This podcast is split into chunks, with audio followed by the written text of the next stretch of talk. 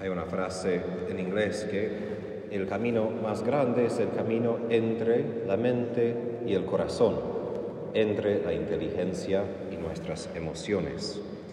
Y hoy en el Evangelio Jesús quiere unir esos dos aspectos de nuestras personas humanas para cumplir lo que es la ley de Dios. Nosotros, como Moisés dice, podemos escuchar la palabra de Dios, escuchar su ley y entender esta ley en nuestras mentes, meditarla, entenderla, guardarla, pero toda la felicidad de la ley no consiste en simplemente saber lo que dice, sino en cumplir lo que dice la ley. Pero podemos aún decir, bueno, entonces yo voy a aprender lo que la ley dice, yo voy a hacer todo lo que dice, pero a veces esto pasa por alto todavía el corazón. Porque los judíos en el tiempo de Jesús, como ese doctor de la ley, estaban muy interesados en cumplir puntualmente cada detalle de la ley. Entonces, ¿qué pasó o, qué les faltó? Como digo, es el corazón. El centro, yo diría, del Evangelio es la frase que es una sola palabra en griego. Aquí se traduce así. Se conmovió. En griego la palabra es esplagnitsomai, que quiere decir sus intestinas se revolvieron. No es una imagen muy linda, digamos, pero indica que su reacción fue desde adentro de su propio cuerpo. No fue una cosa que, ah, ahí está alguien. La ley dice que debo ayudar a alguien. Me da asco, pero yo debo cumplir la ley, entonces lo voy a cumplir porque soy buena persona y quiero ser santo, entonces lo voy a cumplir. De hecho, la esencia de lo que Jesús dice es que se conmueve espontáneamente de compasión de misericordia. Y así vemos en ese ejemplo del samaritano el cumplimiento de toda la ley, todo lo que Dios manda a nosotros. Porque a veces cuando escuchamos la ley pensamos en una lista grande de varias cosas que tenemos que cumplir, pero olvidamos esa esencia que Dios no necesita que cumplamos cosas. Él puede hacer todo lo que hacemos y mejor. Él como Padre quiere formar a nosotros como sus hijos, quienes reflejan quién es Él, quienes reflejan su amor y su misericordia. Ahora, probablemente hemos escuchado varias veces esa parábola, hemos escuchado varias explicaciones.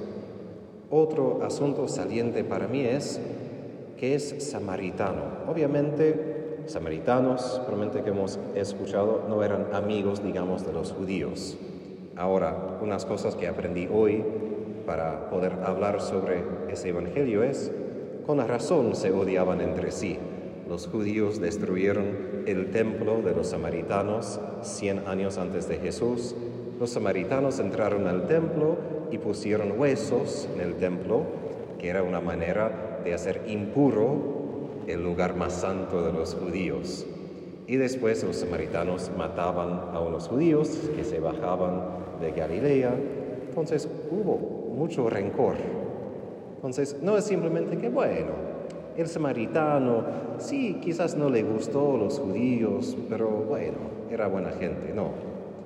Si podemos poner esto en contexto de hoy, sería que un ucraniano viera un soldado que había matado a su hija frente de sus ojos y se preocupa por ese soldado y en vez de traerlo a la cárcel lo trae a su casa y venda sus heridas, se cuida de él como su propio hijo. Eso sería algo del ejemplo de hoy. Y así vemos que ese samaritano cumple lo que Dios mismo hace con nosotros que frente de nosotros, frente de Dios, somos en algún sentido sus enemigos, no, no, hacemos lo que pide, somos pecadores, Dios tendría toda razón a decir, mira, ustedes se pusieron en esos problemas, ustedes merecen el problema que tengan, pero Dios no lo hace.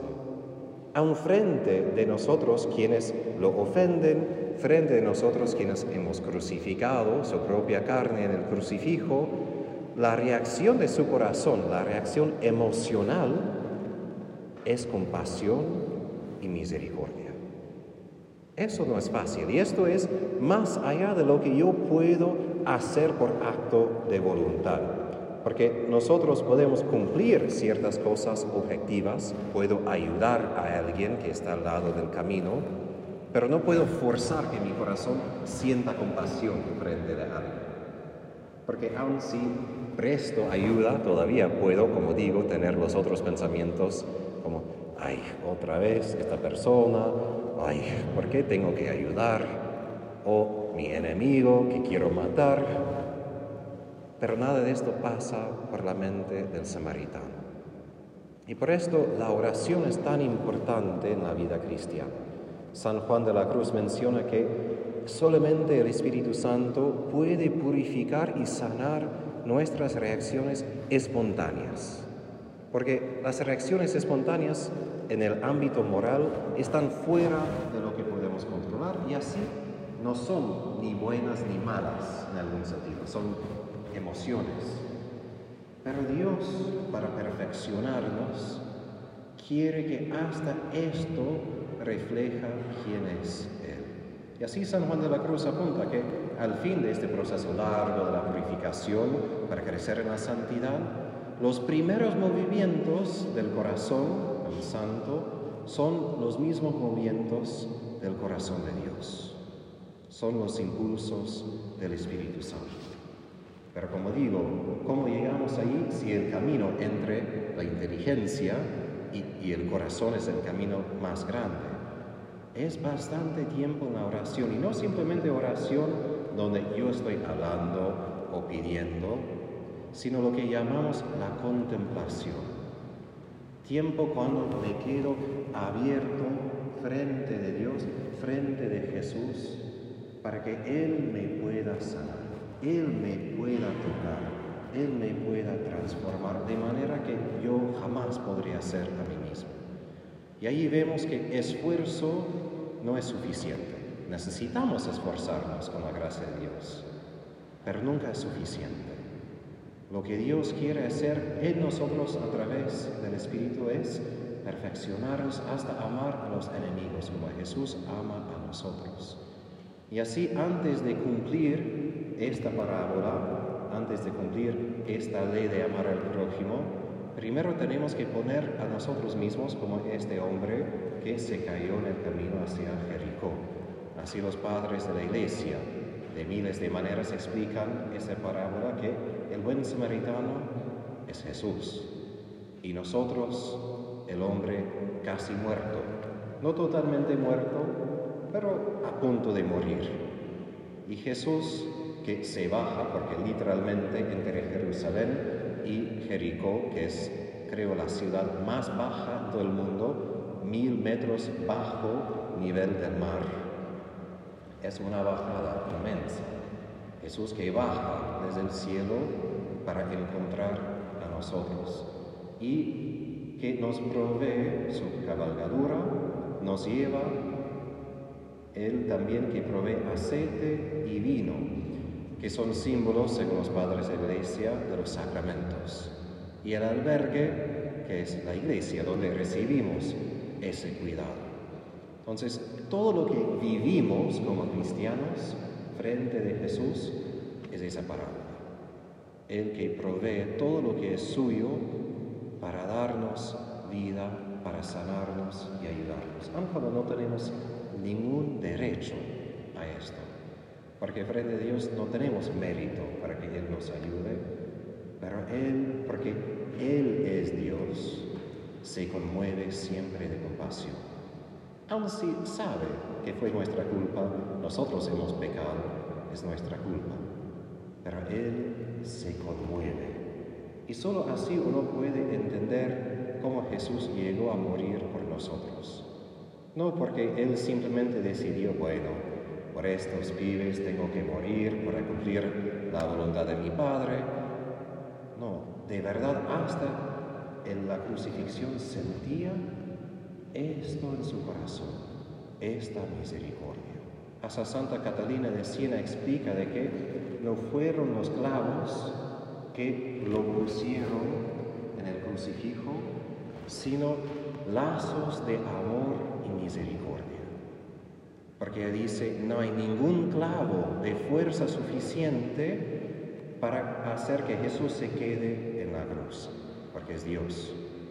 La única cosa que tiene suficiente fuerza que Él se quede ahí es la fuerza de misericordia hacia nosotros. Y en la contemplación, eso es lo que necesitamos, no solo como ver desde lejos, necesitamos experimentar esto. Por eso me gustan esas imágenes de aceite, de vino, de vendar heridas, porque son muy táctiles. No simplemente de saber, sí, Dios me ama. No, Dios me ama de manera muy concreta, muy específica. Y eso es lo que Dios quiere de nosotros frente de los demás. No simplemente que tengamos algunas ideas para amar o algunas emociones, sino esta unión entre lo que hacemos y el corazón. Que lo que hacemos fluye desde el centro de nuestro corazón. Y así la pregunta final que hace eh, Jesús, ¿quién era el prójimo? el samaritano. Y aquí Jesús da la vuelta o pone en reverso la pregunta del doctor, porque el doctor había preguntado, pero ¿quién es mi prójimo? Como, ¿quién ahí es mi prójimo? Y Jesús pregunta, no, no, eso no es la pregunta. ¿Quién se hizo prójimo por este hombre ahí? Y así es nuestro desafío. No preguntar quién ahí merece mi misericordia, sino quiero yo hacer a mí mismo prójimo hacia los demás? Eso es la pregunta. ¿Quiero yo ser el prójimo por los que quizás no tienen prójimo? Ahora, un ejemplo muy concreto de esta parábola, sabemos de la historia recién, es Madre Teresa. Ella quien específicamente salía a las calles para ayudar a muchas personas a punto de morir. Cuando yo estaba en Roma por su canonización, trazamos una senda donde ella había caminado hacia el Vaticano y el guía nos contó lo que pasó hace rato, que ella tenía un compromiso con Juan Pablo II, porque él iba a abrir un convento para sus hermanas en el Vaticano mismo, para que puedan cuidarse de los pobres que se congregaban en San Pedro. Ahora, al caminar, ella vio un hombre borracho al lado de la calle. Y como era Madre Teresa, ella dijo a su otra hermana, la otra superiora, tú vete Juan Pablo II y dile que tengo otro compromiso y en otro día puedo reunirme con él, pero yo me quedo. Y así hizo. La otra hermana tuvo que decir al Papa, bueno, Madre Teresa está un poco ocupada hoy, no puede reunirse contigo. El hombre murió en sus brazos unas horas después. Probablemente por su propia culpa, digamos. Era alcohólico, había tomado demasiado, pero no importa, porque Madre Teresa se hizo prójima a él. Y eso es lo que Jesús pide de nosotros. Sí va a interrumpir nuestros planes. Madre Teresa podría haber dicho, bueno, sí, estás en problemas, pero perdón, tengo una cita con el Papa. Tengo que estar en esta reunión, es un poco importante. Pero no lo dijo. No utilizó excusas para decir no te puedo ayudar. Para cumplir la voluntad de Dios, para amar al prójimo, vamos a pasar por muchas interrupciones. Dios va a cambiar muchas veces nuestros planes, pero ahí vamos a encontrar su plan y es que tengamos corazones semejantes a su corazón, corazones que ven corazones de los demás y dicen, este corazón vale más que todo el otro que yo tenía planeado, porque todo el otro puede esperar, pero el corazón de mi prójimo jamás, porque así hizo Jesús con nosotros cuando Él se murió y abrió su corazón y su misericordia para nosotros.